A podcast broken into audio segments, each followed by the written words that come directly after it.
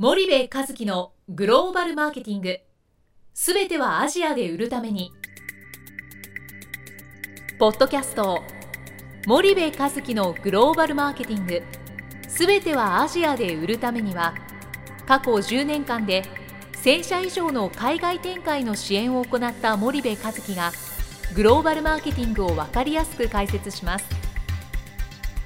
グローバルマーケティングとは世界のニーズに応えて利益を上げること。アジアで売るためには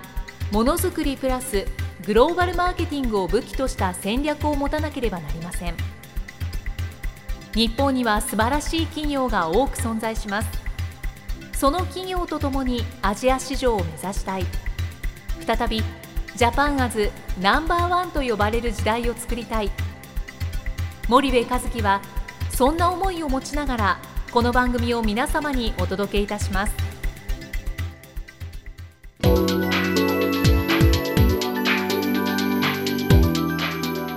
こんにちはナビゲーターの東忠夫です。こんにちは森部和樹です。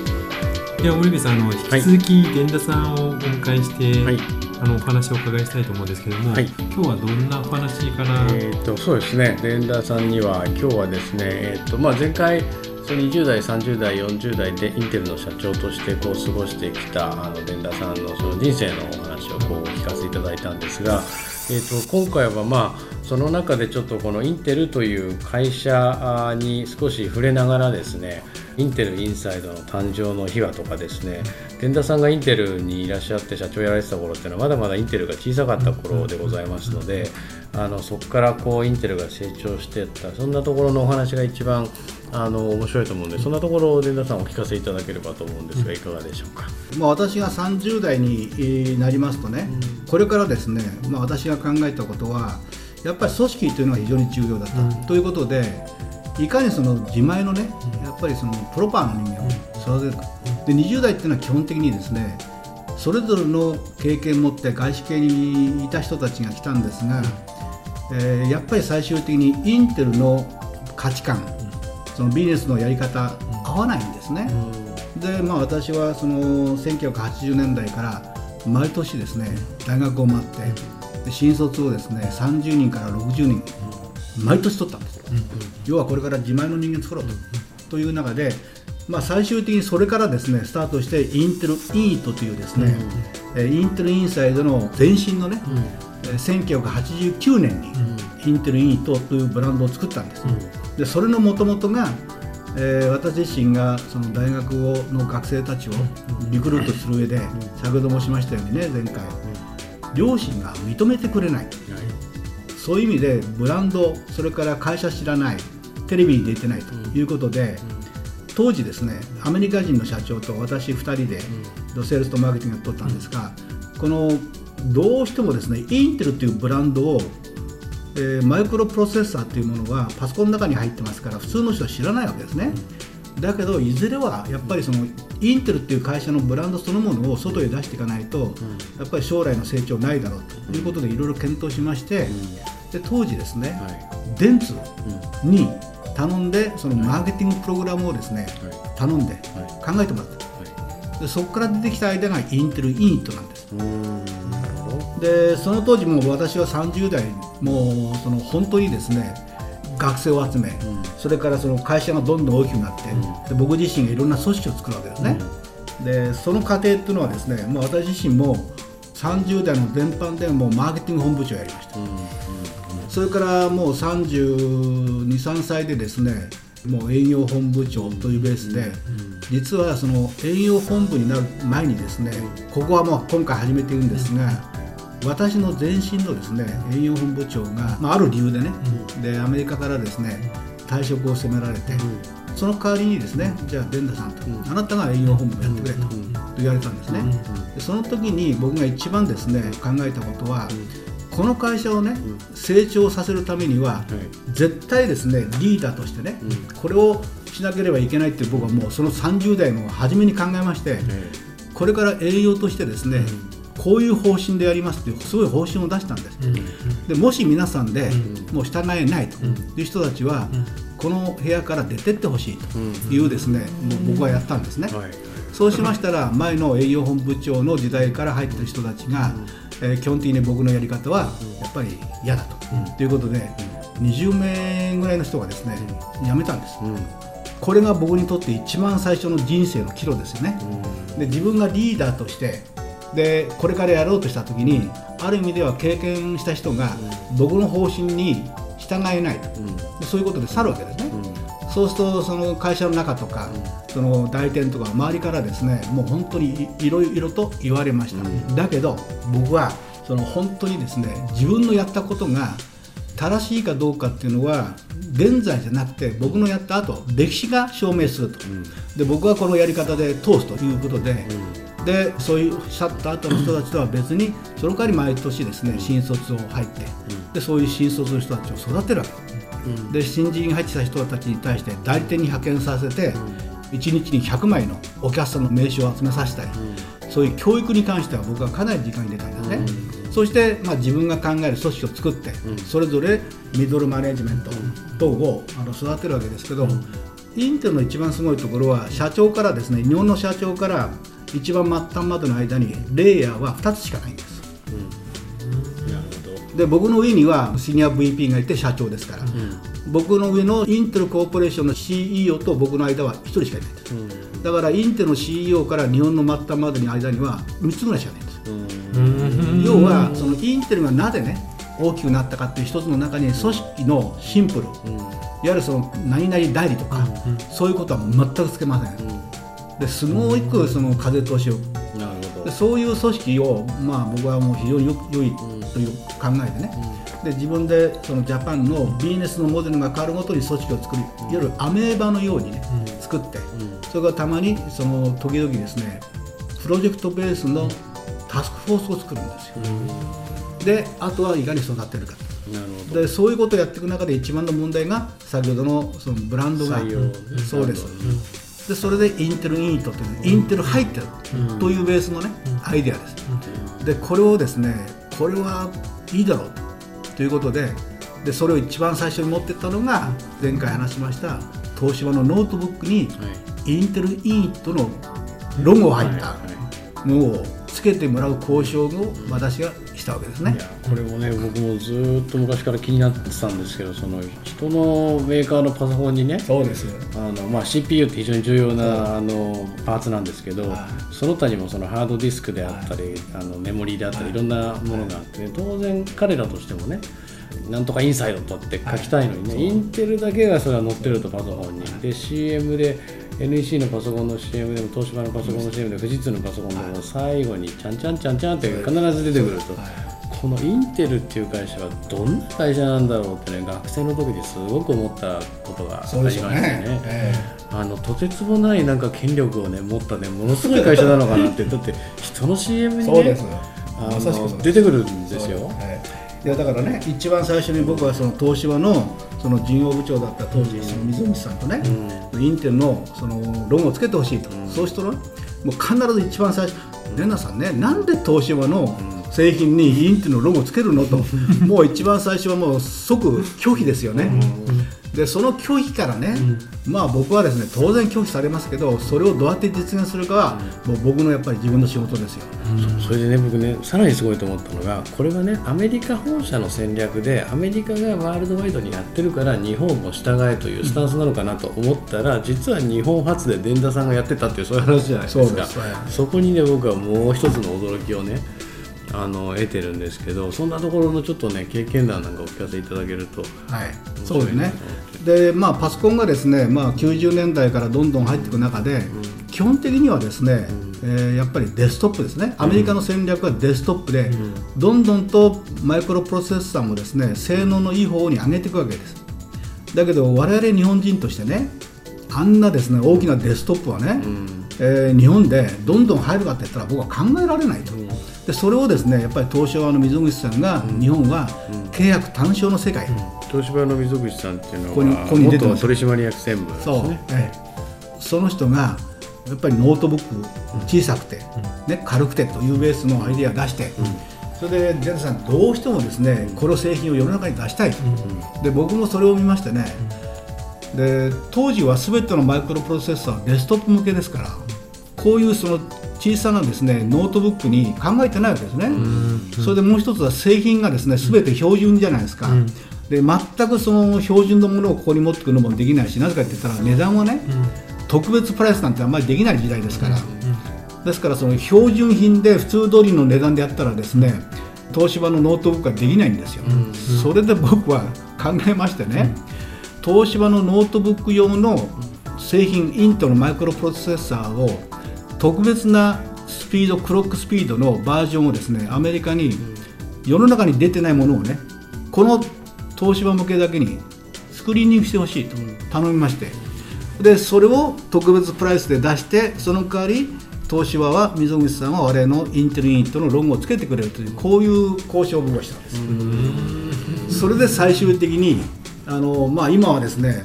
え時効だからいいと思うんですがその当時溝口さんはですね伝太さんこれは事業部長の専任としてね私が決めるけど、これを本社のリーガルデパートメント持ってったら多分無理ですと、だから私が特別の製品と特別のクロックの周波数を出して特別値段出して、溝口さんはこれを貼ってくれることを許したということでもう全くの2人の間の共同作業です。そりゃそうですよね。それがでも結局は最終的にどのメーカーもそうです。それを搭載してで CM には必ずそうです。それが流れるとそれでもう僕はそれの延長線上でもう90年代以降はね、僕はモバイルの CPU の事業本部は日本に持ってこいと、と言って僕はアメリカ本社とかなりやりました、なぜかって言ったらもうそれからですね毎週のように技術者がもう日本に来るんですね、アメリカから、要はこのモバイル用のプロセッサーはどうあるべきかどういうスペックのものを作ったらいいかってこと。今まで全くその日本の話を聞かなかったあのアメリカがやっぱり聞くようになってきた。だから我々のボイスですよだからお客さんと日本の我々の声でアメリカは徐々に徐々にノートブックの重要性を理解したと、はい、確かにアメリカのノートブックっていうのはあのとにかくでかい、アメリカ人だったらあのでかいノートブックいいでしょうけど、やっぱり難しいですもんね。あのマッキントッシュも昔はものすごいでかくてねノートブック結構頑張ってましたけどあそこは先行してねノート力入れてましたけどやっぱでかかったそうですね。それでさらにですねあの Intel in it を僕らは本当にですねコマーシャルを作ったんです、カツーンというね、あのいわゆる、えー人物でなくて、なんですかアニメみたいな、はい。はい。あれを本当に日本のテレビでコマーシャルを出したんです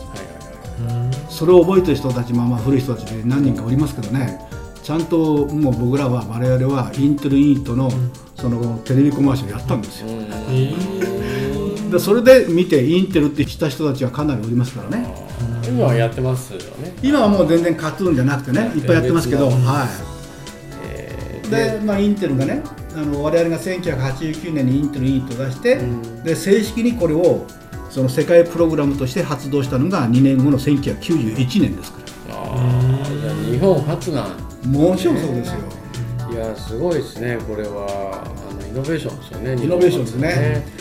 で結局何が面白いかって言ったら B2B 企業がねブランディングをやるっていうところに僕は一番の興味があって、普通やらないですよ。半導体メーカーさん、ね、メモリーメーカーさんハードディスクメーカーさんやってるかモーターメーカーさんやってるかってやってなくて CPU だけが特別な別にパーツじゃなくてね、はい。えー、とインテルがやるんだったら別に日本電産もやっていいし、えー村田製作所もやっていいし、えーなんとかもやっていいわけでなぜインテルだけがやったんだっていうところにねものすごい興味があったんで伝田さんと出会ってねそこがすごくこうすっきりしたんですけどね、この B2B がこれをやるっていうことにねももちろん採用したいっていうところからきっかけだったのかもしれないんですけど B2B がこのブランディングをやるっていうことを、まあ、いざやってみてどうですかねその。基本的なねもっと先に行きますとね、このインテルインサイドの基本的な戦略っていうのは当時我々がいた90年代は、インテルの最大のミッションは、パソコンのユーザーを世界で最大限に広げるっていうミッションなんです、我々インテルですけど半導体の会社じゃないんですよ、はっきり言って、もうすごいですね。抜きんでったすごいマーケティングの会社とテクノロジーの会社で、でインテルインサイドのパソコンをエンドユーザーが直接指名できるようにすることが我々の戦略なんですよ、だからどこどこのメーカーのパソコンじゃないんですよ、いやそのその考え方がね実は B2B の多くの日本企業の B2B はマーケティングとかブランディングは大企業とか消費財メーカーがやるものだと思ってるんですけども物を売るには流通構造を取る販路を構築するってことは重要なんですけどね。実はこの B2B のマーケティングブランディングに力を入れるってことはもうまさにそういうことでね。え特に中堅中小企業さんが本当にそのマーケットでポジション取っていくんだとすると僕はこのブランディングへの投資っていうことはだってインテルがまだ100人だった時にそれをやってのけて、えーこうなってるわけですから決してね日本の中堅企業もねここをこう無視しちゃいけないんじゃないかと思いなますよ、ねやっぱりブランディングっていうのはね、マーケティングっていうのはね、めっちゃ重要ですよ。うん。うん。そうですよそうねです。でもう一つね、僕言いたいのはね、はい。グローバルマーケティングっていうマーケティングもあるんだけど、僕らのね、パソコンっていうのは、要は世の中に何にもなかったものを我々で作ったわけですよ。ね、その作ったものをその世界に本当にまあグローバルに売るためのそのマーケティングっていうのともう一つはあるできたものを改良しながらそのマーケットに合わせるものと全然その戦略が違うわけですね。だから私なんかの一番の常にインテルのあのミッションっていうのは、マーケティング戦略っていうのは、まず売り上げをね、我々はパソコンでいくら上げるんじゃないんですよ。ね、でインテルの最大のミッションはいかにパソコンのマーケットのパイを広げるか、これが最大の戦略なんです。でその中でパイを広げた中で競争相手とどれだけのビジネスやるかが2番目なんですよ。これが他と違うところなんです。だからこれあの結局ねもうね僕ねインテルからねすごいあの多くのことをリスナーの人たちは学べると思うんですけど日本のね、まあ、インテルも小さかったわけじゃないですか。中堅中小企業はいいものさえ作ってれば商売は上から降ってくると思ってるわけですよ、けどインテルは小さかった頃にいいプロセッサーを作ってれば NEC が買うソニーが買う、えーなんとか買うっていう発想じゃなくて彼らのパイを広げることによって自分たちのプロセッサーを突っ込んでいくとそういうマーケティングベースの発想でで僕はねすごくこの今の日本の中堅中小企業にね、えー何十年前ですか71年なんで30年前ですか40年前ですかね。40年以上前ね。40年前にインテルはその発想がやれてるから今のインテルがあってね。その発想を日本のね企業さんに本当に持ってほしくていいものを作るだけじゃない。いいものを作ってるのはインテルは当たり前でマーケティングがやっぱりねインテルにはあったんですよね、でそれがすごく面白い会社だなっていうのは思ったりするんですよね。あの実はね、これはあの私の自分の個人のね、考えで、日本の会社でね、僕が一番期待した会社があるんです。それがね、NEC なんです、でパソコンの時代、私は本当に NEC のねパソコンでビジネスとしてね、まあ、大きくあのビジネスさせていただいたんですが、もうその当時からもう昔からね、NEC は C&C というね、このですねコンピューターコミュニケーションという、このテーマでビジョンを出している会社はね、世界にないんですよね、何年ですか、多分もう1980年代からあったと思うんですよ。ね？でこれはねまさしく僕らがね、あの90年代入れて本当にコンピューターとコミュニケーションが、あのいわゆるネットワークという、こういう時代の中で、そのすでに NEC はもうその何十年前にもう戦略として出してるわけですね、ビジョンを。で残念なの一番残念なのはそれがね、世界で一番その出しててそれが実現しない今の会社ね、僕は非常に残念なんですよ。で僕はですねこの C&C イコール NEC がもし成功しておったら、私はですね世界の IBM、世界のインテル、それからシスコシステム、この3つをですね、一つにした会社がね、まあ、NEC になったんじゃないかという僕は個人的な思いですよ。これがありますよ。だからもうこのね C&C っていうこの戦略ね、すごいですこれは僕はめちゃくちゃすごいと思いますよ。80年代にそうですよ。そんなことを言う会社そうですよ。え学生の時覚えてますけどやっぱ NEC 行ったらまあもう死んでも入りたい会社ナンバーワンとかあったんじゃないですかね。うーん。そうですか。80年代早いですえいねやだからね、僕は先見の明というかね、あの基本的なやっぱりその戦略っていうのはもう世界誰を見てもあそこまで考えてる人いないですよ。えーだからもう当時はもちろんコンピューターやってましたよね、だけどこのコミュニケーションっていうこのね、やっぱりネットワークの時代をね、もうあれの段階から多分考えてたっていうのは、いや僕はだから NEC 大好きですけどね、もう本当に NEC がああのまんまね本当に実現したら素晴らしい会社ですよ。でもまた NEC は復活してほしいですねと思います、ねまあ、してほしいと僕は思いますね。はいななるほど。わかりました。じゃあ第2回目もそろそろお時間でございますので連田さん本当にありがとうございます。またあの次回も、えー引き続きよろしくお願いいたします。わかりました。よろしくお願いします。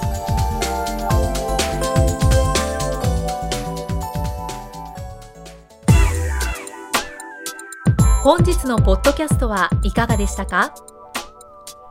番組では森部一樹への質問をお待ちしておりますご質問は podcast アットマーク spydergrp.com ポッドキャストアットマークスパイダー grp.com までお申し込みください。たくさんのご質問をお待ちしております。それではまた次回お目にかかりましょう。